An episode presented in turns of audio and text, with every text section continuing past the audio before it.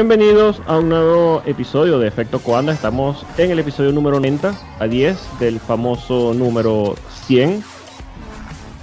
No creo que pensáramos que. Bueno, yo creo que sí. Yo te tenía fe a este proyecto para que llegara hasta ese número. No hemos llegado, pero ya estamos más cerquita. Para celebrar estos 90 episodios, eh, tenemos por supuesto a los sospechosos de siempre, Alex Reyes y Rubén Carballo. Señores, ¿qué tal? Hola, ¿qué tal, Alex? Muy bien. Eh, bueno, primero que decirte que me alegra volverte a escuchar después de haber eh, salido de las garras de Iñaki Rueda.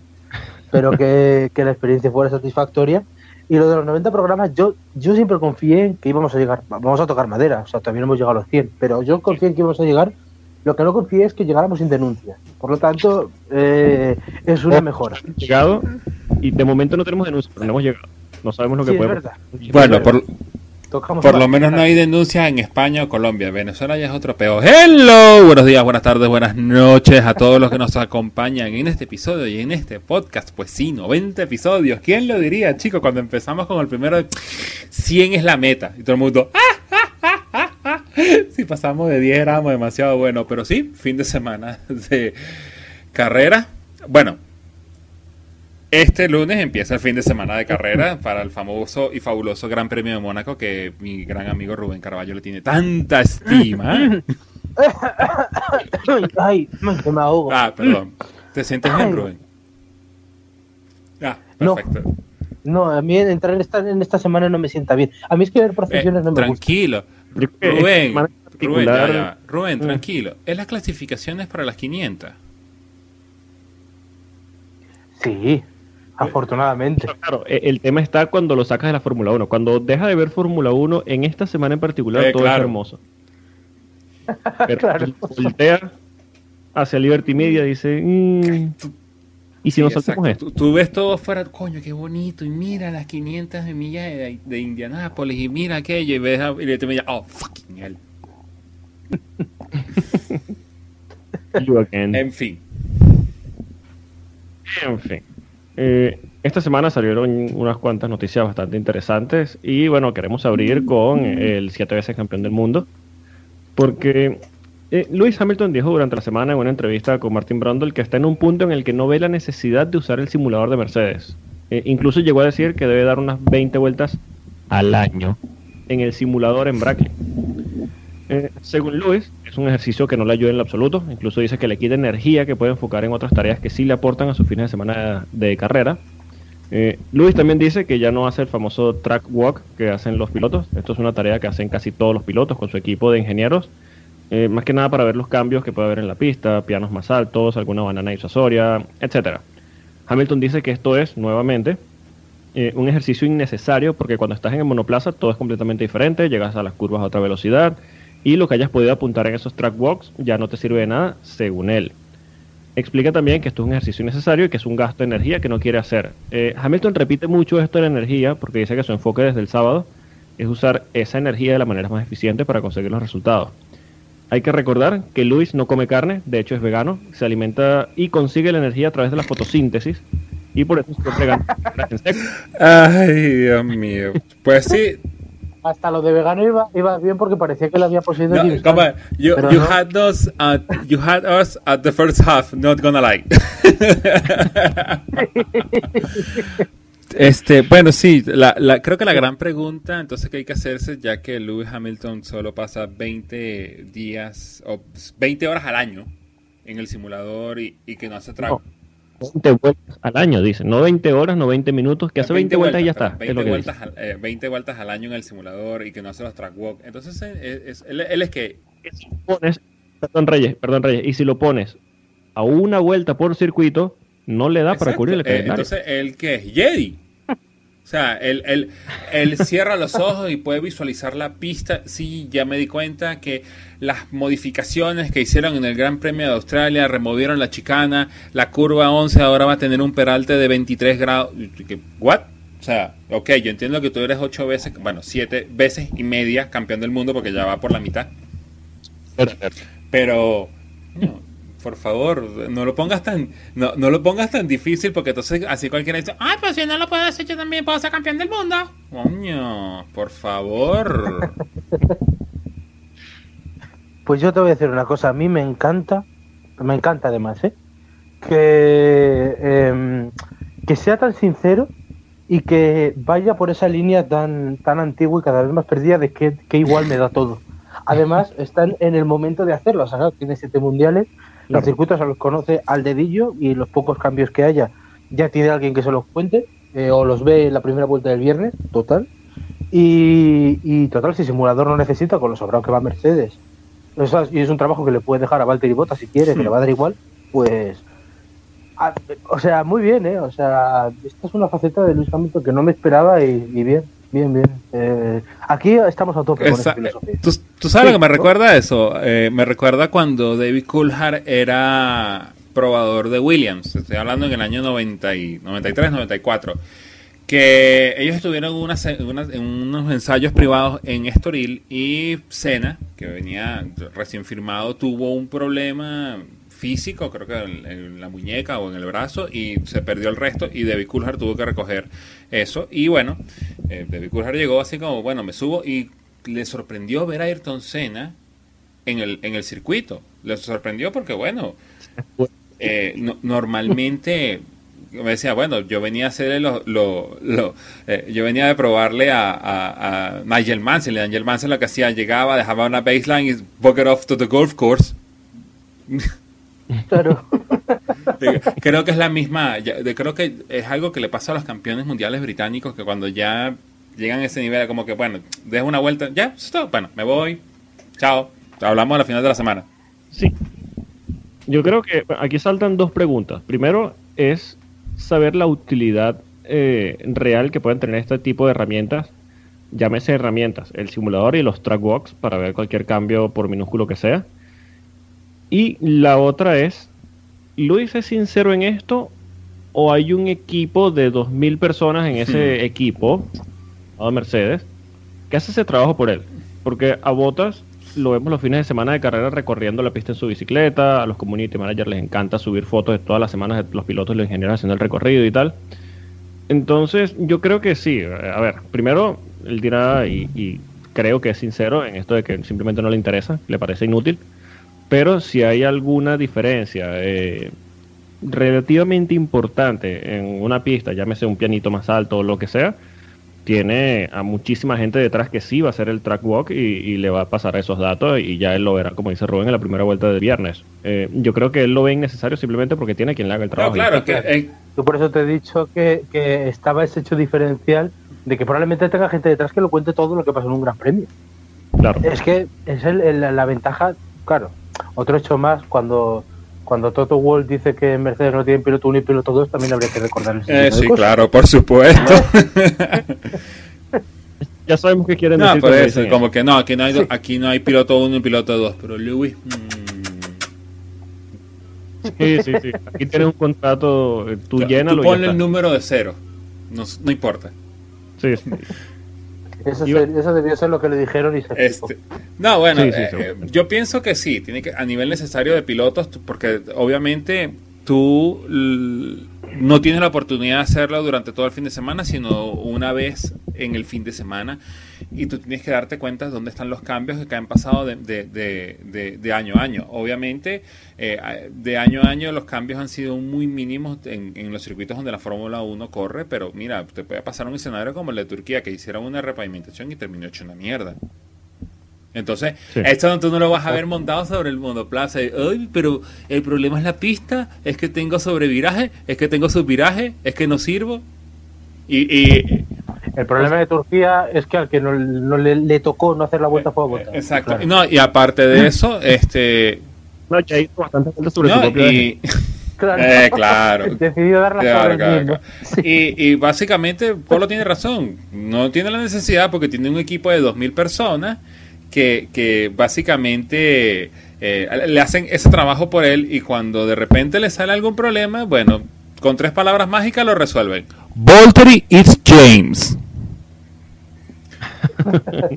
sí, yo estoy seguro que Hamilton llega eh, a su habitación dentro del hospitality de Mercedes y tiene una libreta con cualquier anotación importante que pueda haber. Así que por eso estoy seguro Exacto. y, además hay que o sea, que los fines de semana en los que va mal es porque el perro se la come. no, y aparte de eso, bueno, acuérdate que ellos tienen una reunión con los ingenieros y bueno, se, compartirán mucho de eso. Mira, que yo veo que esto es así y él como que, no, no te creo. Me viendo los ojos directamente a botas y levantando la cara así como que, ¿tú qué? Pues. Habla pues, ¿cuál es la diferencia? Eh, eh, soltando todo, vamos, vamos. Sí, sí. Y bueno, sobre el simulador, eh, se entiende que más allá de un ejercicio que ayuda a los pilotos, eh, también se trata de correlacionar datos para poder probar piezas y setups eh, antes incluso de que se, se fabriquen estas piezas. en este punto entiendo lo que dice Hamilton cuando tiene un equipo de nuevo de 2.000 personas y no creo que haya ningún otro piloto molesto por conducir el W12 si sea en simulador. Eh, de hecho, solo decir que forman parte de Mercedes, así no hagan mucho, ya es un logro para muchas personas. Un saludo a Esteban Gutiérrez, por cierto. no sé por qué. De, repente escuchaste. Vamos a tener, vamos a tener a medio México con, con hordas, con eh, no, no, no, yendo por nosotros. Rubén, Rubén, ah. Rubén. Hay que, yo tengo que romper una lanza por Polo aquí. Él dijo Esteban Gutiérrez, no dijo eh, Sergio Pérez. Hay dos diferencias. Aquí somos muy de Sergio eh, Pérez. ¿eh? Exacto. Si hubiera dicho eso en tonos connotativos con Sergio Pérez, ahí sí, se levanta medio, medio México. Pero como es Esteban Gutiérrez, ah, ok. La neta. Es como que es de Mercedes, ya con eso. Pero claro. ¿Algún mexicano que piense que puede ganar Esteban Gutiérrez? Uf, lo habrá, seguro. Él debe tener una madre.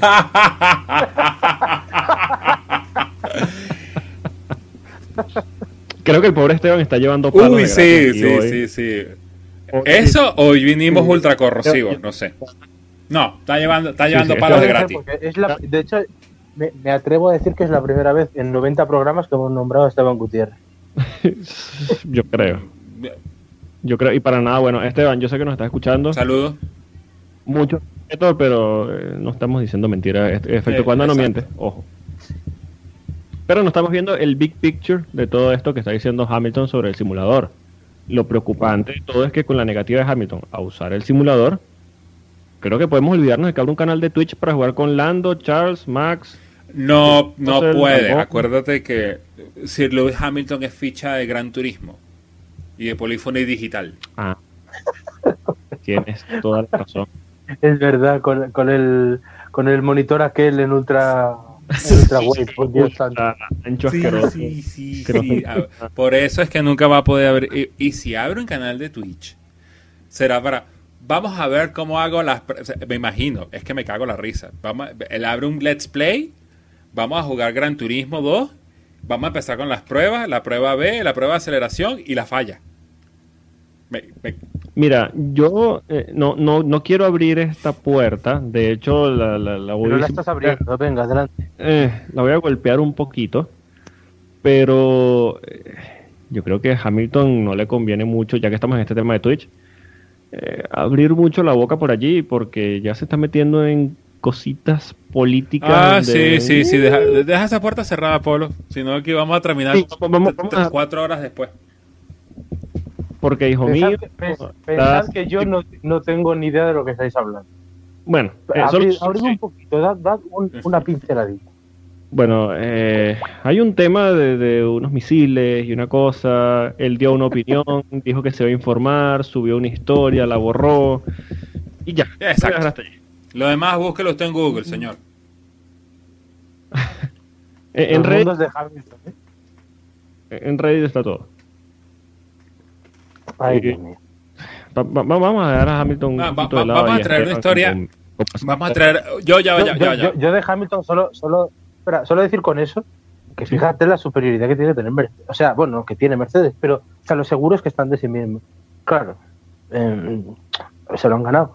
Pero, eh, o sea, el simulador de Mercedes puede ser fácilmente lo que menos se utilice de Brackley, de todo Brackley. Depende de quien le pregunte. Un saludo a Esteban Gutiérrez. Pero bueno, traigamos una, traigamos una historia feel good, porque eh, eh, todo lo que estuvimos el sábado lo vimos y wow, Roman Grosjean. Más feel good imposible. Ah, hay que mencionar a Roman Grosjean, hay que recordar que hace muy poco estuvo a nada. De hecho, en, dentro de lo que le pasó, él llegó a aceptar en cierto punto que iba a morir. Eh, después de ese accidente horrible que tuvo en Bahrein, eh, muchos, bueno, muchos no, por no decir todos, nos asustamos pensando lo peor. Eh, no es para menos, viendo cómo fue todo lo que sucedió después de ese accidente, la bola de fuego y lo mucho que tardó en salir de monoplaza, pero como dice Reyes, es una historia de feel good, eh, Román Grosjean eh, ya está corriendo activamente en Indy, eh, participó el fin de semana en su tercera carrera y logró la pole position y terminó la carrera en segunda posición. aunque no la, la versión, pero en el mítico óvalo de Indianápolis, ¿eh? Sí, sí, sí. Lo que pasa es que era el, era el rutero, era el rutero, pero bueno. Sí, era el rutero, la zona interna. Sí. Mm. Lo curioso está en que le dicen a, a Román después de la carrera, sí, ok, no la ganó. Yo sé que él, aunque por partes parecía que la podía ganar, al final en, tema de estrategia eh, no pudo. Pero después de la carrera le preguntan, ¿desde cuándo no disfrutabas venir al trabajo? y me parece una pregunta bastante curiosa porque, ¿sabes? Que los pilotos siempre tratan de proteger el equipo, no quieren decir algo malo y tal. Pero la respuesta de, de, Grosjean fue lapidaria, dijo 2013. Uh. Básicamente, hay que, poner... O eso quiso decir.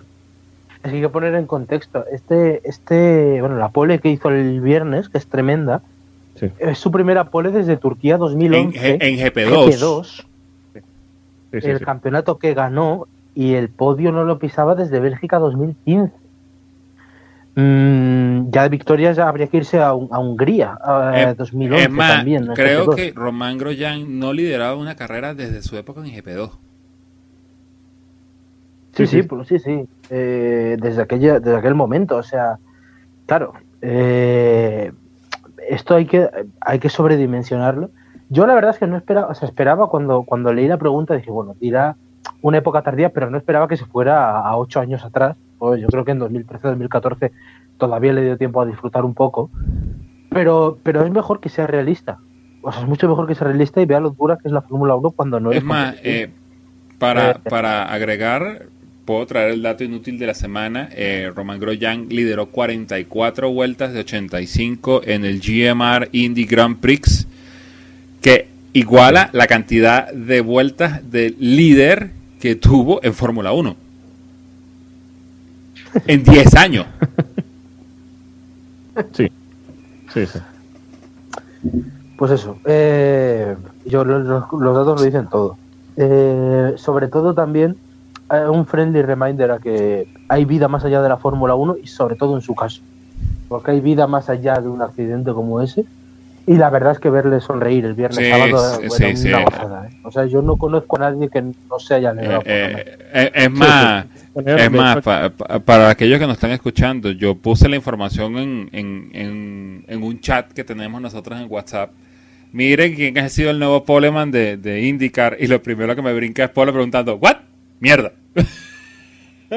Sí, sí, yo sí, me dicen pole position de Grosjean, yo digo, no, me estás jodiendo. Es que mira, eh, aquí en Efecto Coanda eh, somos de los primeros, de hecho yo el primero que salta en atacar a Grosjean cuando estaba en la Fórmula 1 pero todo lo, hacemos en buena lid. Yo tengo un grandísimo respeto por la mayoría de los pilotos que hacen vida o han hecho vida en la Fórmula 1. Eh, no quiero decir todos porque es mentira, pero eh, yo creo que Grosjean es el tipo de persona que tú dices, aunque tiene sus toques como piloto, que sus deficiencias, quiero decir, eh, es un buen tipo, es un tipo que cuando está en su día es un piloto muy rápido y nada, más allá de eso, eh, se le ve como la persona, ¿no? Eh, es una muy buena persona o se le ve como una buena persona. Y, yo creo que más allá de, lo que pasó, que por supuesto que esa sombra siempre va a estar sobre los logros que consiga de ahí en adelante, eh, ver por lo que pasó, que estuvo al borde de, ese abismo y volver de esta forma, yo creo que no hay nadie que no se alegre, como dice Rubén, de lo que pasó, más allá de la situación porque simplemente se ve que es un buen tipo. Correcto.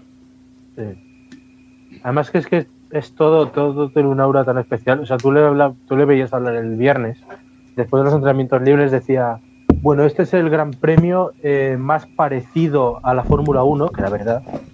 Y, y, lo contaba con una ilusión.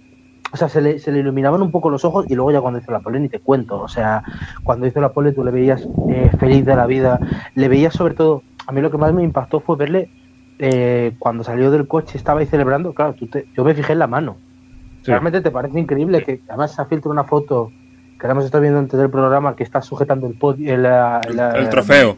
El trofeo del podio eh, ayer y le ves con la mano, con la quemadura tan tremenda que tiene y dices que realmente es, es, difícil incluso que pilote. y, ahí le tenemos. No, de, verdad, de verdad fue una historia muy, muy, muy feel good todo este fin de semana con, con Román Groyan. Tanto así que Román Groyan cuando fue a correr indicar, o cuando se vino a correr indicar, este, él dijo de que él solamente quería hacer los ruteros porque, bueno, sabe, los óvalos, todo eso todavía le tiene algo de miedo a correr a tanta velocidad y tan cerca a la pared, pero ya dijo, mira, Indianápolis en el futuro, lo puedo pensar. Es que se entiende que después de un resultado bueno se venga arriba y es más que entendible, él ahora debe estar que quiere hacer todas las carreras en todos los circuitos óvalos que, existen en el planeta. Y aquí es donde quiero caer por lo que dice eh, Reyes, de que hay vida más ya de la Fórmula 1. Yo entiendo que el objetivo de todo el que pisa o, ha corrido en su vida eh, en automovilismo quiere ser campeón de Fórmula 1 porque es el tope. Pero si somos realistas, eh, la Fórmula 1, si bien es el tope, la máxima categoría, ha perdido esa... No quiero decir que ha perdido misticismo, pero hay muchísima felicidad en otras categorías que creo que se está dando cuenta Román Grosjean eh, ahora mismo. Eh, está bien, no es lo mismo eh, ganar, no, quiero minimizar ninguna, eh, ninguna carrera, pero por lo menos este fin de semana en Indianápolis, que ganar, qué sé yo, el Gran Premio de Mónaco, ganar en Monza para Ferrari. Tiene una cierta mística, pero hay muchísima felicidad y, y puede sentir que su carrera sigue avanzando. De hecho, hay pilotos muy, muy exitosos y leyendas de, la historia del automovilismo que nunca pisaron en Fórmula 1. Correcto. Exacto. Pero es que además, fíjate, hablando de ese tema, eh, fíjate la situación de Grosjean, porque la gente puede decir, bueno, es que Grosjean se da a la IndyCar y ha, y ha hecho esto porque son todos unos matados. No, cuidado. Primero, reivindicar a la IndyCar que precisamente por ese misticismo de la Fórmula 1. O sea, la IndyCar es un campeonato con coches, por ejemplo, más bonitos que los de la Fórmula 1, más rápidos y en un campeonato mucho más igualado. Grosjean ha hecho esto con un coche que este año puede ser el, Alpine.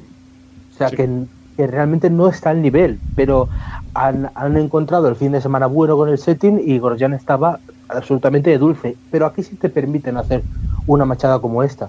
Y lo ha hecho en una de las yo creo que si en la Fórmula 1 decíamos que el nivel de la parrilla es absolutamente espectacular, yo creo que es el mejor en muchísimo tiempo, en la IndyCar no se quedan atrás, porque tú ves la parrilla de la IndyCar y a mí por lo menos me salen cinco o seis pilotos potenciales no, bueno, de Fórmula 1.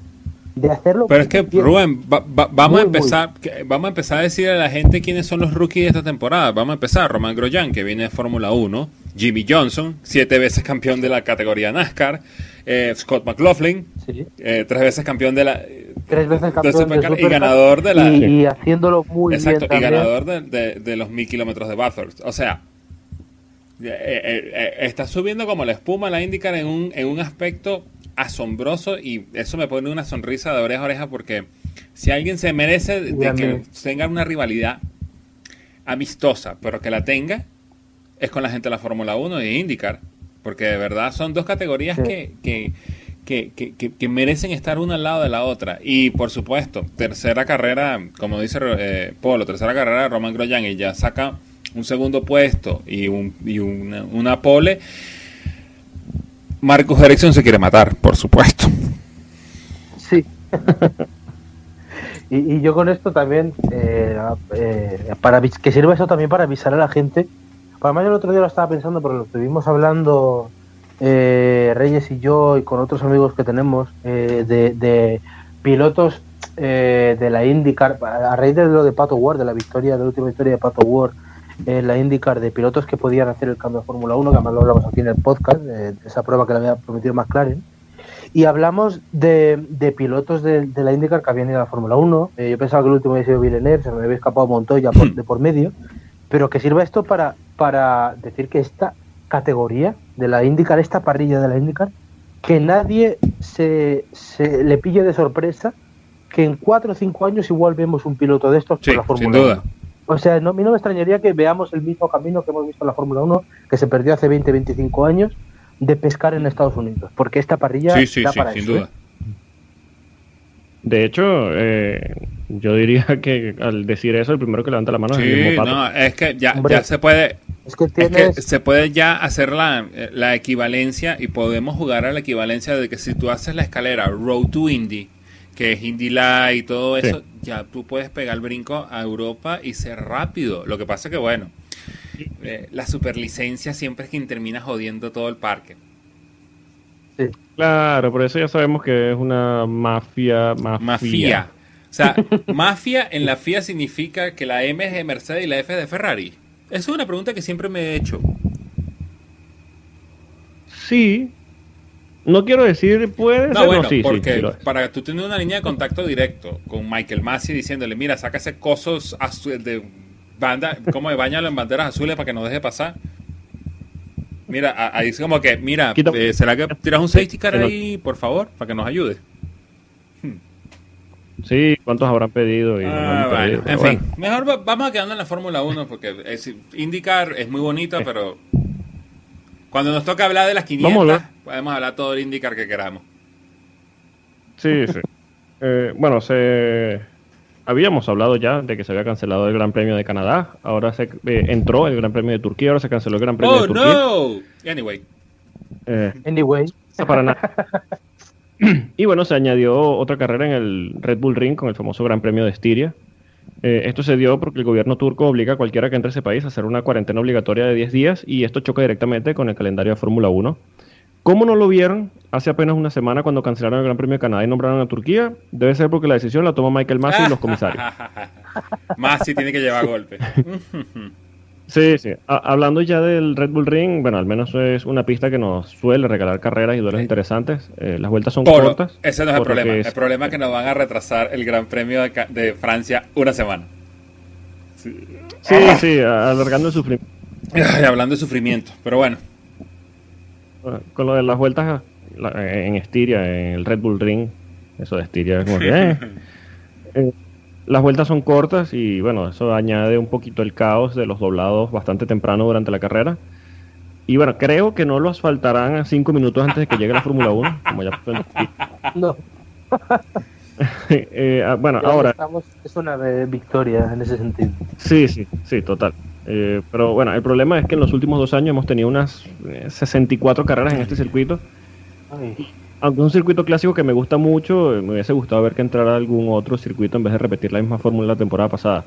Si escuchan un ruido de fondo, por cierto, es que Christian Horner ya se está quejando de los 35 alerones rotos que tendrá Red ese fin de semana. Después de que Max y Checo no respeten los límites de pista. Sí, sí, sí. por cierto, alerones que según el reglamento deberían ser fijos, ¿no? Sí, sí, ya, ya, vamos a hablar de, ya, vamos ya sé que eh, piensa que no lo vamos a hablar, sí lo vamos a hablar. Sí, sí, sí, sí lo vamos a hablar. Eh, pero bueno, yo, yo, de esto del Red Bull Ring, eh, tengo que decir que a mí me encanta el Red Bull Ring. Sí, sí, porque me encanta, es uno de esos circuitos que tú dices, es súper simple, pero da unas carreras muy bonitas. Sí, sí. Pero estoy harto del Red Bull Ring.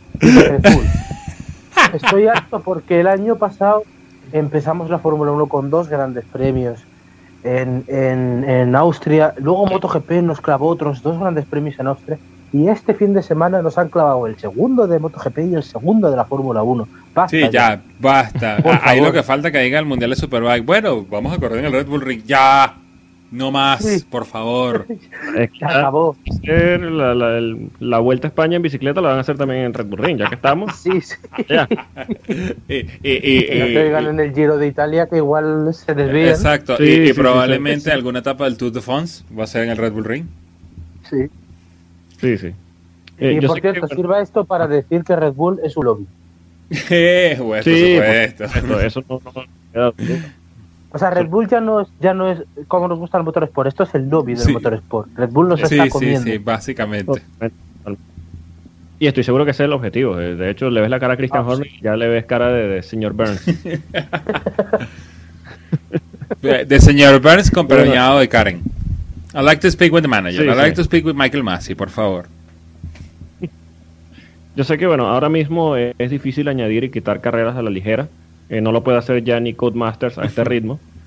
Pero eh, siendo poco realista, creo que me hubiese gustado ver a Nürburgring, por ejemplo. es, que, es que si me dijeras que, que no hay más circuitos en Europa. Claro, exactamente. Allí quería llegar. ¿Cuál circuito europeo creen que hubiese podido entrar en lugar de Turquía y no Rubén? No se puede decir Jarama. No, Jarama no, yo iba a decir Mugello. Eh, Uf, sí, me encanta. Yo no volvería a Mugello. Eh, Mugello es uno, eh, Nürburgring, Hockenheim, Solder. Eh, Parece que la Fórmula 1 trata tan mal a Nürburgring y sin razón. ¿Cómo es? Sí. Es que quieren sacudir de encima y es como, coño, pero ¿por qué? Es uno de los circuitos más bonitos. Te, te suele dar buenas carreras, eh, a veces te juega con el clima. Eh, la última vez de Mercedes allí fue un desastre. Es que yo, yo pienso que este doble, este doble gran premio en el Red Bull Ring es como para darle el premio de consolación a Red Bull, como que, ah, sí, vas a alcanzar el campeonato, tranquilo, toma, doble fecha. Yo creo que fue la solución. Doble fecha. Yo creo que fue la solución fácil y da mala imagen a, la FIA. Es como que te lavas las hmm. manos, se corre dos veces en el mismo sitio y ya está. Como que, eh, qué simplón todo. Pero es que tú puedes correr, bueno, puedes correr dos veces en el mismo sitio porque no te queda otra. Además, bueno, tiene también su punto bueno el repetir carreras en este sentido porque al final lo que está haciendo la FIA es hacer un esfuerzo para llegar a las 23 carreras. O sea, realmente, y es muy complicado. Pero necesitamos 23 carreras en un campeonato. No necesitamos 23 carreras. Sí, no, sí, bueno, a ver, puedes prescindir de una, pero bueno, si ya la aceptas 23 y quieren ir con 23, pues adelante, a mí me parece bien. A mí todas las carreras que me den, mientras no sale esta semana, me vale. Claro, es que ese es el problema, que al final van a correr 23 veces allí y va a ser el campeonato de Austria.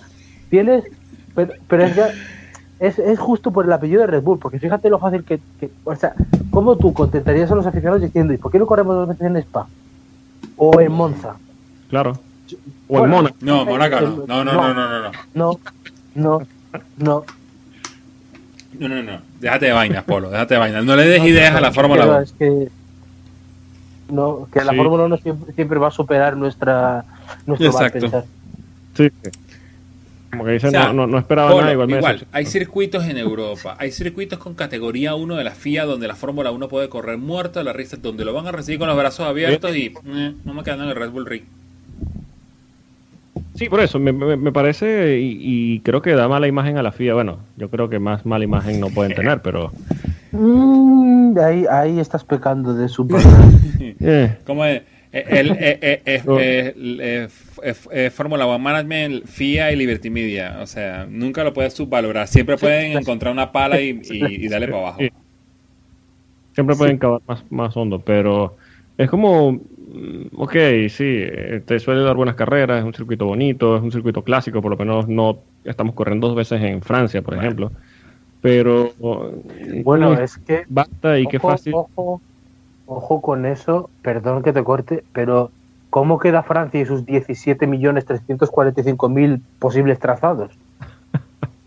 bueno. Porque claro, tú tienes ahí, puedes decir, bueno, podemos armar 45 circuitos y la Fórmula 1 te dice, sí, pero me voy a correr a Austria. Eso te deja muy mal. Como eh, sí, pero es que tú sabes cuál es el problema, que Francia le puede decir, mira, podemos correr en, en cualquiera de las 50 millones 235 mil 453 configuraciones que tiene el circuito de Paul Ricard pero la FIA te va a decir, sí, pero es que el problema es que no van a respetar los track limits, por eso tengo que buscar algo que tenga eh, grama.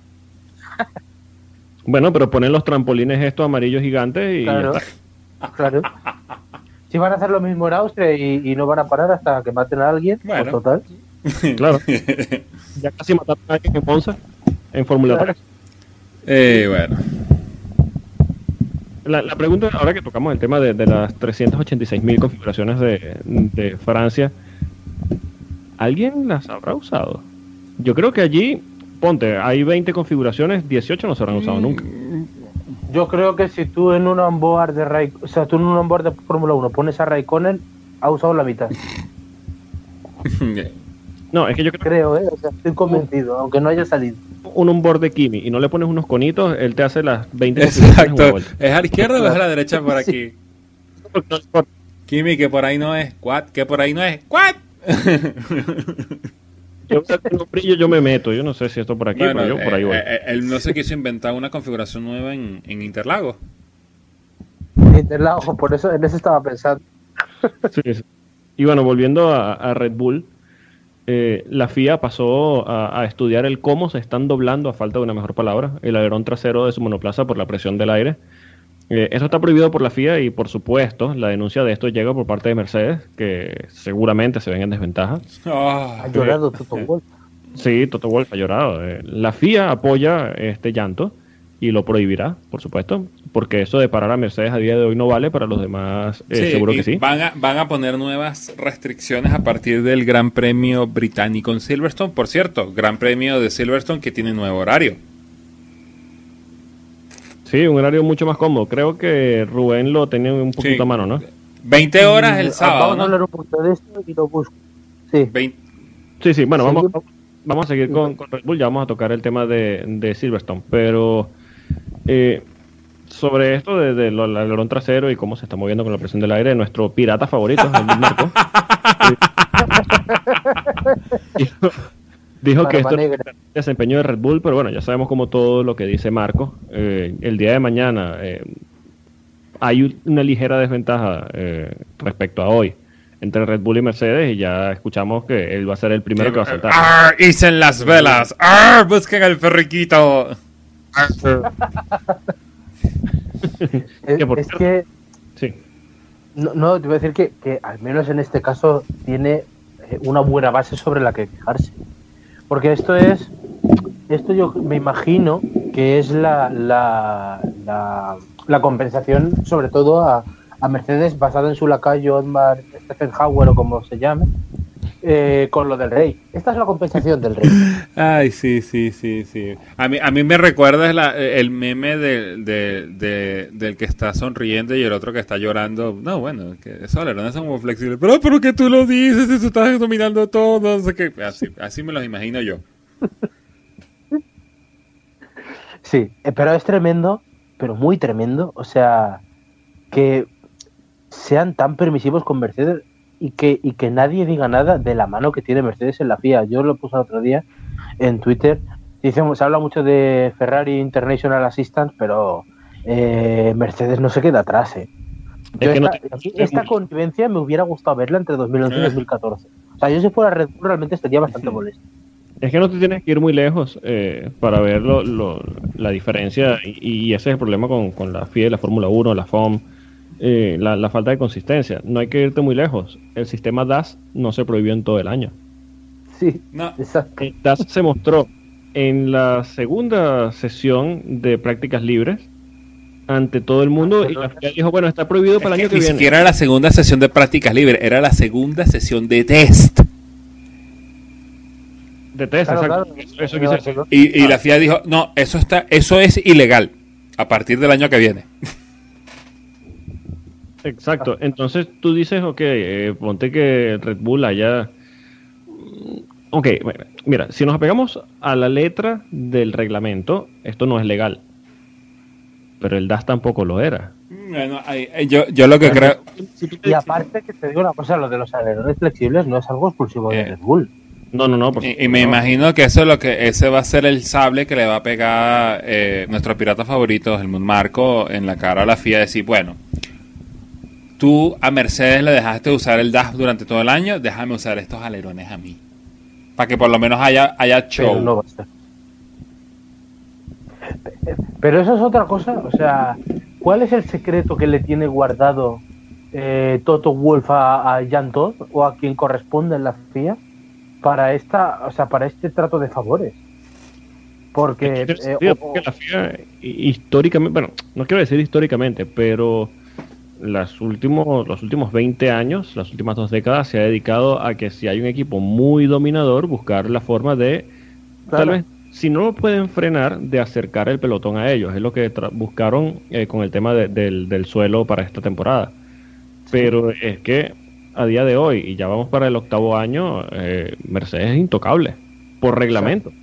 Exacto, y además este año que habían encontrado al rival por fin, o sea que tú dices, bueno, han fallado en dos, tres carreras, pero realmente Red Bull, si le sale todo perfecto, va a plantarle cara a Mercedes. ¿Y te lo quieres cargar a menos de la mitad de temporada? Sí. Mm. sí no, no, tiene sentido y, entra dentro de todo este tema de la inconsistencia eterna de la FIA y eh, lo que tú dices, ¿qué, secreto les habrá? ¿Qué favores habrá allí de por medio? Además, en una era, en una era híbrida que, que, empezó con favores a Mercedes. Claro. Siempre se ha hablado de que Mercedes sabía lo de esa composición del motor híbrido antes que el resto. Bueno, los test de neumáticos famosos aquellos también. O sea, es que esto se lleva oyendo el trato de favor a Mercedes desde antes. Sí, sí, sí. Bueno, algún día alguien sacará un libro y dirá cuáles fueron los favores, que, qué secretos le tenía el uno al otro. Porque Sí, porque es raro. Estamos hablando de que el DAS lo permiten, pero cuando alguien se le acerca, hables, llámese Ferrari con el motor ilegal, sí, es ilegal. Llámese Red Bull con estos alerones, sí, son ilegales, pero el DAS también es ilegal. Entonces, ya es una cosa de. Está siendo muy descarado en el tema de los favores a, Mercedes y es que se ve. es que yo, yo pudiera romper una lanza por, por, por Mercedes en ese aspecto. Polo tiene un punto a favor el motor, el motor del año pasado de Ferrari, sí, el motor es ilegal. Eh, los alerones de Red Bull de este año, sí, esos alerones son ilegales. El problema es que el DAS no existía en el reglamento. Ese es el problema. Es una reinterpretación, porque el reglamento habla de que no puede haber partes móviles en la barra de, torsión. Eh, en, teoría eh, no, no, es. O sea, básicamente no dice. Este, el, el, como la columna de dirección no la puedes mover pero es que es una reinterpretación. Y dije, bueno, y si nosotros hacemos esto, ¿qué es lo que pasa? Después, como que, Dios, se nos olvidó decir eso en el reglamento. Pero, fíjate que pero fíjate que eso, pero es que eso, por ejemplo, por parte de Mercedes es una genialidad, porque eso también es, pues eso, lo que ha sido toda la vida de la Fórmula 1. El ingeniero viene de ingenio, aplicar el ingenio, soluciones, casi es como ha avanzado la Fórmula 1. El problema también es el reglamento también claro, por que, que mata cualquier idea. Pero ya quitando eso, el problema es que la propia FIA que tiene la potestad absoluta para decir, yo hago aquí y deshago como Exacto, bueno, eh, realmente, porque podría hacerlo decir, yo sí lo quiero para en la segunda sesión de test y en la tercera no sales con eso, es Exacto, que no, no y, lo hicieron en el pasado con el fancar de Brabham. Correr la carrera, ajá, sí, chao, te vas, no lo quiero ver más nunca en tu vida. Exacto. O sea, lo pudieron haber hecho, pero no les dio la gana. No les dio la gana. Sí. Eh, y precisamente ese es el punto.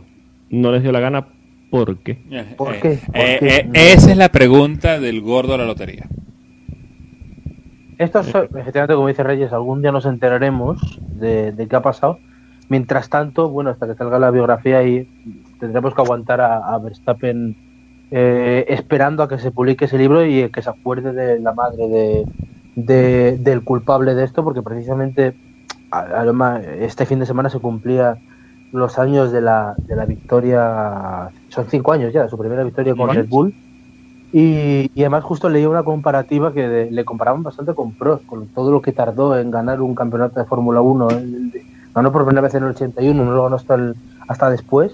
Eh, Verstappen está también en ese plan y está siendo realmente el gran damnificado, porque bueno, el segundo Red Bull esto es como la Ducati de Stones, pero ese ese primer Red Bull eh, realmente es el, que se está comiendo toda esta, esta, este trato de favor a, Mercedes, eh, en detrimento de la propia Red Bull, claro.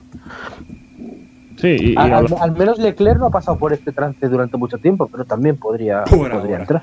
Sí. Y precisamente hablando de nuestro pirata favorito y, el segundo Red Bull, eh, Red Bull esta semana le ha pegado bastante fuerte a Sergio Pérez. Eh, de hecho, el mismo Max Verstappen dijo que siempre está solo en la lucha contra los dos Mercedes y eh, Red Bull dice que están desesperados porque Checo ya se mete en la lucha, porque dicen que en el tema estratégico, si hubiesen tenido a Checo en el juego, eh, en el momento en que Hamilton decidió hacer la segunda parada en, la última carrera, hubiesen tenido cómo defender o, buscar cómo alejarlo de, Max durante ya va, Red Bull se equivoca en la estrategia y el culpable es Checo. No, vale. ¿Qué le está pasando a Red Bull? No, pero, pero en el sentido, hombre, yo, yo lo entiendo en el sentido de que tú la, la, carrera la planteas diferente, de un 2 contra 1 a un 2 contra 2. Claro. claro. El problema de Checo, o sea, yo creo que Checo está en, ahora mismo donde tiene que estar, que realmente adaptándose al, al coche, porque yo creo que el único que se adaptó bien es Carlos. El resto están sufriendo más que, más que otra cosa. El problema es que a Chico le va a jugar muy, muy en contra Imola, pero muchísimo. Sí, sí, totalmente. Y, y, y, esa mala costumbre que tiene Red Bull de, de, de, que a sus pilotos los tiene que, en cinco carreras tienen que estar totalmente adaptados o si no te voy a votar. No, eso no es así, señores. Sí. Sí, bueno, pero ya, ya conocemos a los personajes. Pero lo, lo extraño es que. No lo extraño, sino que Checo está planteando las carreras por situaciones en las que él mismo se mete eh, a la defensiva. Es una cosa de. Tengo un mal sábado, tengo que recuperar el domingo. Empiezo eh, mal el domingo, tengo que recuperar para, para, ver qué puedo salvar durante la carrera. Entonces, ya son varias carreras en las que empieza la, a la defensiva y es como que sí, ok, se está adaptando, no, Creo que nadie espera, eh, siendo realista, que esté eh, al nivel de Max. Pero creo que ya es momento de que deje de jugar a la defensiva, o no jugar, pero deje de, tomar los fines de semana a la defensiva y pase un poquito a la ofensiva, porque es lo que necesita Red Bull. Saben que en el 1 a 1 tienen todas las de perder contra Mercedes, porque a Mercedes parece que todo le sale bien.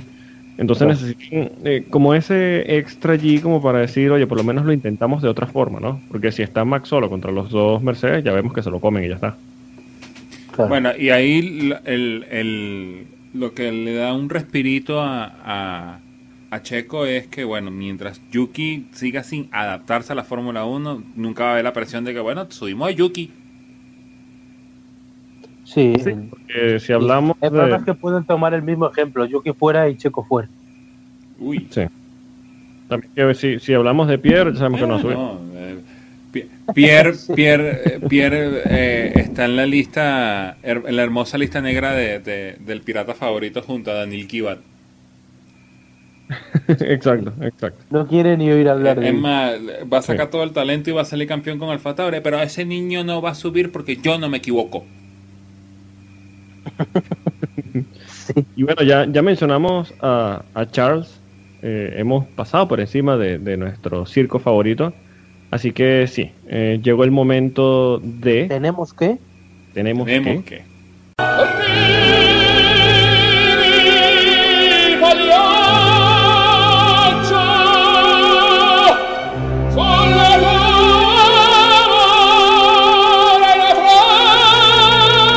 Tenemos que hablar de Ferrari.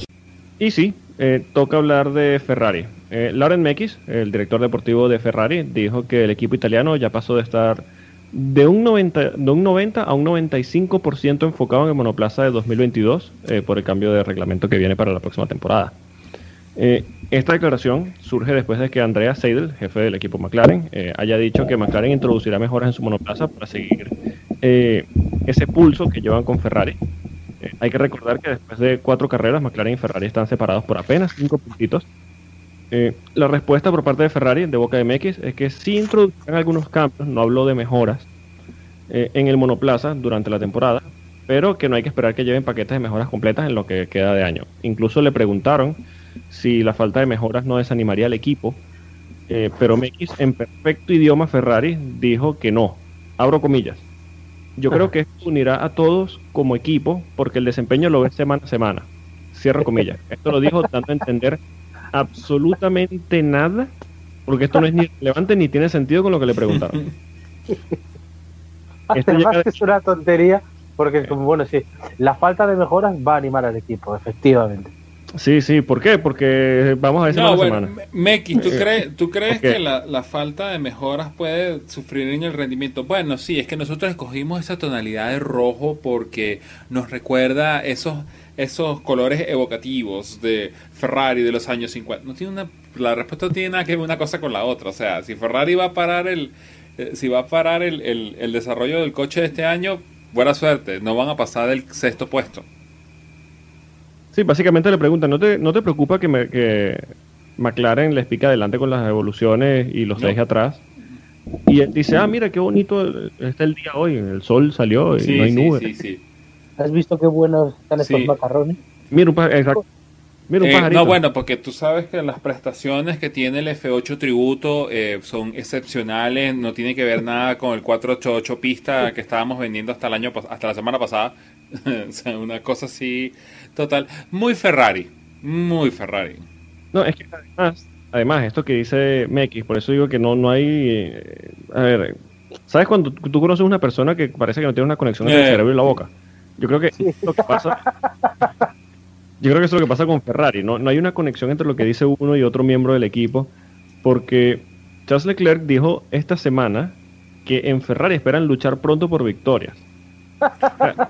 Lo que se puede entender aquí es que los correos de, de Meki le llegan a, Charles a, Charles eh, en la, la, carpeta de spam. Sí, sí, sí. O, eh, eh, o que aquí la cabeza de alguien está como la de Homer Simpson cuando está con el mono con los platillos arriba. Pero ya va, estamos, estamos hablando de la misma Ferrari que la jefa de comunicaciones de Ferrari, Silvana, le reclamó a, a Sebastián que tenía el tapabocas al revés. Sí. Sí, mire, el logo está al revés, pero claro, detrás tiene el rancho prendido en candela. This is fine, this is fine. pero no, no, acomate el tapabocas. Eh, a mí me gustaría saber, dentro de todo esto, la opinión honesta ah. de Carlos. Bueno, sabemos que Charles, bueno, ya sabe cómo se maneja todo, eh, de cara a la prensa también. Bueno, Carlos dirá que siempre confía 100% en el equipo y en sus decisiones, pero su opinión honesta y personal debe ser increíble y súper divertida. Lo, que le, lo que le he decir a papá es así como que no, eso es una jaula de loco. Sí. Pasa que, y, esto es una frase que creo que va, una de las frases que tenemos que patentar aquí en Efecto Coanda. Todos quieren ser pilotos de Ferrari hasta que lo son. marca registrada de Efecto Coanda 2021. Sí. Porque es que es absurdo. Todos, eh, tú ves, y esto lo digo como ferrarista, no hay un misterio para nadie todos ven a Ferrari como esta marca mítica porque lo es, con toda esta historia porque la tiene, con todo este éxito porque lo ha tenido. Pero tú ves lo que es internamente Ferrari y salvo estos 5 o 6 años de, leyenda que tuvo Michael Schumacher, es un puto desastre. De punta a punta.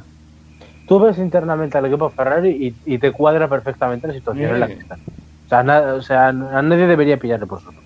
La, la, la, la, lo que sorprende a veces con Ferrari es cuando se tiran esos subidones de, de rendimiento y terminan tan arriba que tú dices, eh, ¿cómo interpreto yo esto? Sí, la cosa es como eh, yo entiendo en una empresa que esté tan abierta a los medios, más incluso eh, una empresa del estilo de Ferrari que incluso ya es una marca que, que resalta el patriotismo italiano, ya está muy ligado a lo que es Italia como país ¿cómo no existe una, línea coherente de pensamiento de decir, mira, aunque todos sabemos que estamos eh, revolcándonos en la mierda, eh, vamos a seguir esta línea de declaraciones para todos estar en la misma página y que haya cierta cohesión. Pero viene MX a decirme, eh, no vamos a introducir mejoras, nos estamos enfocando en 2022, mira qué rico estos macarrones, y por detrás este el otro, no, sí, vamos a ganar. Pero, pero a no ser que se refiera con que pronto es 2022, realmente eh, es que da tan mala imagen porque tú puedes decir, bueno, realmente lo que dice eh, eh, el director, de, deportivo tiene sentido, claro. realmente los dos puntos de vista, tanto el de McLaren como el de Ferrari, son lógicos. McLaren quiere seguir en esa buena imagen y probablemente se están preparando muy bien ese coche de 2022 y dice, bueno, si tienen la capacidad, pues vamos a hacerlo. Pero realmente Ferrari le conviene más, no, o sea, le conviene más descuidar este año porque Ferrari realmente tiene que poner toda la carne en el alzador para un año. Ferrari tiene que ganar. Sí. Eh, y bueno, si se ven, hemos comentado muchas veces que no tienen que hacerse eh, trampas al solitario y pensar que van a hacer cosas que no son. Pero bueno, sí, tal vez poniendo todo eh, en el asador, de cara a un año pueden llegar a donde estaban con el motor ilegal o antes del motor ilegal, que estaban, bueno, como segundo tercer coche luchando con Red Bull, que ya es un paso adelante. Pero hombre, que menos que una línea editorial. Además yo estoy convencido de que en Ferrari de verdad intentan que todos vayan en la misma onda, pero eso no se consigue. Bueno, pero es que para, para muestra un botón, cuando decidieron que el coche, un coche del año le iban a poner F-150 Italia, porque recordaban los 150 años de, la independencia de Italia, y todo el mundo dijo, excelente, qué buena idea, vamos a llamar ese coche F-150 Italia, y no se acordaron que la palabra F-150 está registrada ya en los Estados Unidos por Ford. Entonces, ¿Sí? entonces así como que, eh, sí, yo no le veo ningún problema que llamemos a ese coche F-150. No. No se parece a una pick-up, pero no importa. Porque hay que estar claros además que cada eh, nombre, nombre entre comillas, código, eh, serial, letra que le pongan a estos monoplazas son, todo va patentado. Yo recuerdo cuando presentaron ese F-150 Italia, saltó Ford como que... No, es que eh, yo me, me imagino cuando, la, cuando salió la nota de prensa de Ferrari diciendo el coche de este año se va a llamar F-150, a los cinco minutos los abogados de Ford estaban llamando, miren muchachos, no podemos usar ese nombre. se frotaron las manos así como que, bueno, hoy cenamos ¿Cómo es? ¿Cómo Hoy- es? sí, hoy te la A- a- carne. ahora sí, vamos a continuar la venganza de Henry Ford II aquí. Ferrari, hola. ¿Conocéis Le Mans? No, no es, sí, no es Ford la que busca hacerle la zancadilla a Ferrari, es que Ferrari ya está cayéndose de boca. Sí, sí, Y es Ferrari dar- a Ford, "¿Por- ¿por qué no nos hundís? Eh, eh, es el meme el que le dispara y se murió. el, el de la bicicleta. Sí. Pero, eh, yo creo que, mira, a esta altura esperar algo diferente de Ferrari eh, es tal vez ser ingenuo, pero qué divertido que es que se presentan estas cosas, porque tú dices, coño, eh, esta leyenda que significa Ferrari sigue comportándose como un... Eh, bueno, bueno, bueno, ¿qué quiere que te diga? Ah, eh, Lo bueno con Ferrari es que cada semana podemos algo exacto, diferente. y, Al- por lo menos. y, y- y que, y que es, es lo que tú dices, es un nombre que es glorioso, que todos los años del mundo en la Fórmula 1, pero es la, ni la sombra de lo que alguna vez fue. O sea, esto es así como eh, darle la fábrica a- al escuadrón Macana. Perdón, al escuadrón Mete la Pata. Sí, sí, sí, sí, tal cual. Y bueno, eh, no voy a decir que es Ragwesic, porque Sí, Mercedes por dañó el chiste, La, que- la que la parió. pero bueno, estamos en semana... Sí, sí, sí, sí, sí. Sí, sí, sí, sí. Estamos en semana de Gran Premio, una carrera que le hace mucha ilusión a Rubén, seguramente. Este es su fin de semana favorito en el año, porque llegamos al Gran Premio de Mónaco. ¿Por qué? ¿Por qué? Por eh, Rubén, no no, hacen no- eso? no la podemos evitar. Es más, el año pasado te dieron el atrévete a soñar de hacer una temporada de Fórmula 1 sin correr en Mónaco. Ojo que ¿Y yo escuché, se de Mónaco? ¿Quién el año yo escuché fuera de micrófono gracias China, ojo. Sí. Pero bueno, gracias. bueno, mucho. pero por lo menos te dieron la- eh, le podrás contar a tus nietos en algún momento. Bueno, yo vi un gran premio, yo vi una temporada de Fórmula 1 sin Mónaco. No, yo vi la temporada 70. Sí, Ah, Mónaco. exacto, la temporada Sí. 70 de la Fórmula 1 sin Mónaco. Platillos, Will Racers, bueno, en fin. Eh, sí. Sí, eh, en fin, va a ser un desastre. Va a ser la mejor clasificación del año y la peor Es carrera de la nuestro Bueno, gran sí. amigo Alberto David, un, un gran abrazo de aquí, dijo que la mejor solución para eso es que eh, se corre la sesión de clasificación el sábado, se entregan los puntos y ya, seguimos. Sí. Sí. Sí, eh, estamos, llegamos a un circuito en el que no pasa nada. Eh, Hay pero que bueno, hacer un fin de semana de sprint y cortar. exacto. Cortas el sábado y se acabó. Pero hay que tener en cuenta que tenemos en la parrilla Voldemort, así que podemos esperar helicópteros, eh, bombardeos y, y eso es todo lo que voy a decir del Eh, sujeto por- en cuestión. Bueno, yo, yo, no, yo, yo solo eh, un aviso, es verdad, o sea, yo detesto Mónaco, pero hombre, la gente me preocupa. Si alguien se está bañando en la piscina durante una sesión clasificatoria, por favor, cuando vean un dudoso hashtag, No, salgan es que, de es que la, la Salgan. decisión- es que la, no, es que van a decir, bueno, empieza la sesión de clasificación para el Gran Premio de Mónaco. La piscina está cerrada, señores.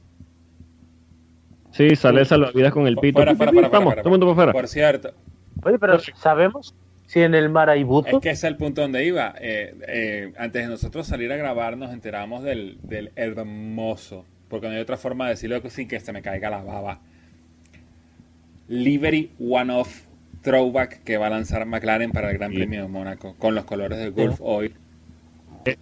Increíble. Si no lo han visto, vayan a nuestro Instagram, arroba efecto lo podcast. ven, y lo ven. Y entonces me imagino que eh, Nikita va a aprovechar para hacer un throwback también y va a convertirse en Alberto Sí. Ascari. No, no, no escuché el Eh, nombre. ¿Quién? Voldemort, perdón. Voldemort va a hacer el, el throwback a Alberto Ascari y se va a lanzar por el al, al mar. Favor, que nos haría. En fin, eh, eh, sería bueno que, que haya Sí, buzo, bueno. por si acaso. Nunca, nunca está de más. Yo creo que será necesario. Lo que sí, bueno, eh, es cierto y creo que en esto estamos de acuerdo, es el circuito que nos suele regalar los mejores sábados de la temporada. Sí. Eh, aquí, bueno, sabemos que todo estará entre Mercedes y Red Bull, mejor dicho, entre Max y Luis. Sí, es realista. Pero, eh, ¿creen que puede haber sorpresa? A menos que, a menos que Checo venga inspirado. Si no, bueno, va a ser una pelea de dos hasta el final. Estrategia. Yo creo que es un fin de semana muy de Hamilton, la verdad. Mm, también lo hago con un poco de contragafe, pero creo que es muy de Hamilton. Sí, sí. Yo, mira, en otros circuitos tal vez me la he jugado queriendo ser optimista, pero yo creo que aquí el Humberbot. Sí, sí, sí. Es más, yo creo que los tres vamos a votar lo mismo, ¿no? Sí. Eh, vamos. Nos la jugamos. Por vuelta sí, sí, vaya. Hamilton, Hamilton, Hamilton. Humberbot y ya. Sí, es que realmente, bueno, menos la vuelta rápida que va a ser de, de Verstappen, pueblo de Hamilton y Hamilton. Pueblo de Hamilton, vuelta rápida de, de, voy a hacer a, Lewis Hamilton y Humberbot. Quiero agregar una pregunta, porque resolvimos todo muy fácil en esto, sabemos que va a ser Humberbot. Eh, ¿Cuántos safety car? Uy. Dos. Yo pienso que uno, pero viendo como la Fórmula 1 está pasada de NASCAR, van a ser como cuatro. Van a ser como cuatro con una bandera roja. Michael Massey alias Piscar. Sí, Michael Massey ve que una ola grande rompe además, en la zona del muelle. Además, eh, eh, es más, chicos, hay que acuérdense de que Aston Martin ha entrado como proveedor oficial de safety car. También hay que darle Ah, hay que mostrarlo, hay que mostrarlo. Entonces, la vuelta, la vuelta. o el Mercedes? Eh, no sé cuál sea, pero el que sea lo van a mostrar. Que jode. Sí. el Mercedes rojo, que ese rojo, eh, o sea, por cierto. che. eh, me gusta. Eh, hay que recordarle a la gente, no se preocupen este fin de semana, si quieren buscar algo que ver en Mónaco que sea entretenido, vean la F2. Sí, sí, quien quiera ver la melee, viernes. Sí, eh, exacto, totalmente. Que por cierto, eh, hablando de, este tema de las decisiones de la FIA y demás, incoherencias y todo, me extraña que no haya puesto la carrera sprint aquí en Mónaco. Esa ha sido una genialidad absoluta. Pablo. Yo lo que pondría aquí es, aquí es la invertida. Y no, no, no, no, no, yo tampoco. Eres una masacre ya. Anda, claro. Ya, yo, yo quiero saber quién, eh, quién de los pilotos se sentó a ver la carrera de Fórmula E y se dio cuenta de que, mira, podemos pasar en Borry Bash. y cuando lo intenten hacer, ¡pam! Que lo intenten con los camiones. Que lo intenten con la Fórmula Vieco para que todo lo Venga, una, una porra. Eh, ¿Cuántos adelantamientos? Coño. En total. No más de 10. ¿Incluido estrategia o pista? No, no, no, pista no más de 10, ¿eh? Yo le doy 8. Qué optimista. Qué gran eh, fin de semana. Probablemente la mitad vayan a ser un, Fernando Alonso encabronado porque algo hizo el sábado y se tiene que salir de atrás y bueno, a remontar. Entre las subidas cuentas, la gente que quiera ver carreras este fin de semana que se ponga la clasificación de las 500 porque en Mónaco tiene poco que ver. En Mónaco, a partir del sábado a las 4 de la tarde, quítenla. Quítenla. Yo digo, desde el fondo de mi corazón, ojalá nos sorprenda, pero el sentido común, que en este caso es lo que va a pasar, va a ser una carrera muy mala, va a ser una carrera aburrida. Eh, salvo alguna espectacularidad de, aquel que no debe ser nombrado, eh, no va a pasar nada, así que... Es que va a trompear este, No, y no nada más eso. Eh, aquellos que como ahora están muy de moda el Drive to Survive y todo eso que están entrando a ver la Fórmula 1 gracias a Drive to Survive y que esperaron para ver de ver su primera carrera en la Fórmula 1, el Gran Premio de Mónaco, sorry. No era nuestra intención. sí. Sí, sí. Ojalá tengamos de qué hablar el próximo fin de semana yo, ¿Eh? yo solo digo que el, domingo espero, espero por favor, por favor, ¿eh? no leer a nadie decir que es que bonito es Mónaco, que hay que ver la historia. No, no, no, no, no. ya yo lo dije, el que pesque yo en Twitter diciendo eso le sale blog y reportado. Bueno, eh, no, no, no, es por decir nombre, no es por señalar, pero lo voy a hacer. ya yo vi y lo respeto mucho, ¿eh? pero yo ya vi a Fernando Tornelo diciendo, si no te gustan estas carreras en Mónaco, replanteate si te follow. yo, yo vi también de aficionados españoles diciendo, nunca te fíes de nadie que diga que la Fórmula 1 no tiene por qué ir a Mónaco y que es aburridísimo. Ya, ya, basta. Yo, eh, fíjate, o sea, yo de verdad respeto a la gente que le guste Mónaco, pero objetivamente a mí nadie me puede decir que es un, gran, un buen gran premio. tiene que haber muchas combinaciones para que sea un buen gran premio. O está cayendo la tromba de agua, o es algo que pasó dentro del gran premio, pero... Eh. Que mira, ha habido, ha habido carreras grandísimas, espectaculares, mitológicas en, en Mónaco. Pero hay un problema de base en esta Fórmula 1 actual y es el tamaño de los monoplazas. No puedes esperar una carrera, o sea, no, puedes esperar algo diferente, una procesión con unos claro, monoplazas de este tamaño. Necesitas eh, unos pequeños que puedan... además que, que, o sea, eso también se dice, Mónaco tenía, o sea, Mónaco siempre ha tenido problemas de gran premio cuando los coches eran pequeños, pero es que ahora, es que se les ha quedado pequeño hasta Hungría, que ¿cómo se, no se les va a quedar Mónaco? Exacto, eh, eh, exacto. Más bien, aboguemos. indicar en Mónaco. Eso debe ser divertido. Muy divertido. Eh, sí, sí, seguramente. Bueno, señores, pueden seguir al señor Rubén Carballo en Twitter en arroba Rubén Piso de XT. Al señor Para críticas muy interesantes sobre Mónaco. Exacto. Si quieren, síganlo, síganlo porque van a haber muchas opiniones interesantes sobre el Gran Premio de Mónaco. Eh, al señor Reyes lo pueden seguir en arroba a Reyes Motors. Eh, a nosotros nos pueden seguir en arroba Efecto Coanda. Pueden escucharnos y suscribirse en todas las plataformas existentes y no existentes de podcast. Y bueno, señores, gracias por acompañarme en este episodio 90 de Efecto Coanda. Un placer, como siempre. Eh, y nada, yo no me puedo comprometer a estar aquí el domingo que viene, la verdad, no puedo comprometerme, porque igual entro en un coma del que no me levanto. Pero bueno, lo intentaré, yo lo intentaré, pondré en parte. Bueno, yo sí será el que me lanzaré sobre la granada y tendré que acompañar al señor Polo la semana que viene. Por lo menos asegurarte que sí vengo la semana que viene a hablar sobre lo que nos deje el Gran Premio de Mónaco. Así sea la carrera más aburrida del mundo, pero bueno, alguien se tiene que sacrificar y lanzarse frente a Granada. Lo, lo mejor es que la semana que viene sí que vamos a hacer 45 minutos. Sí, la semana que viene se van a hacer 45 minutos, se los aseguramos, porque mucho no hay que hablar. Veremos la carrera. La veremos. Bueno, señores, nos escuchamos la semana que viene. Un saludo a todos los que nos escuchan y un saludo a la madre Iñaki Rueda. Eso. Adiós.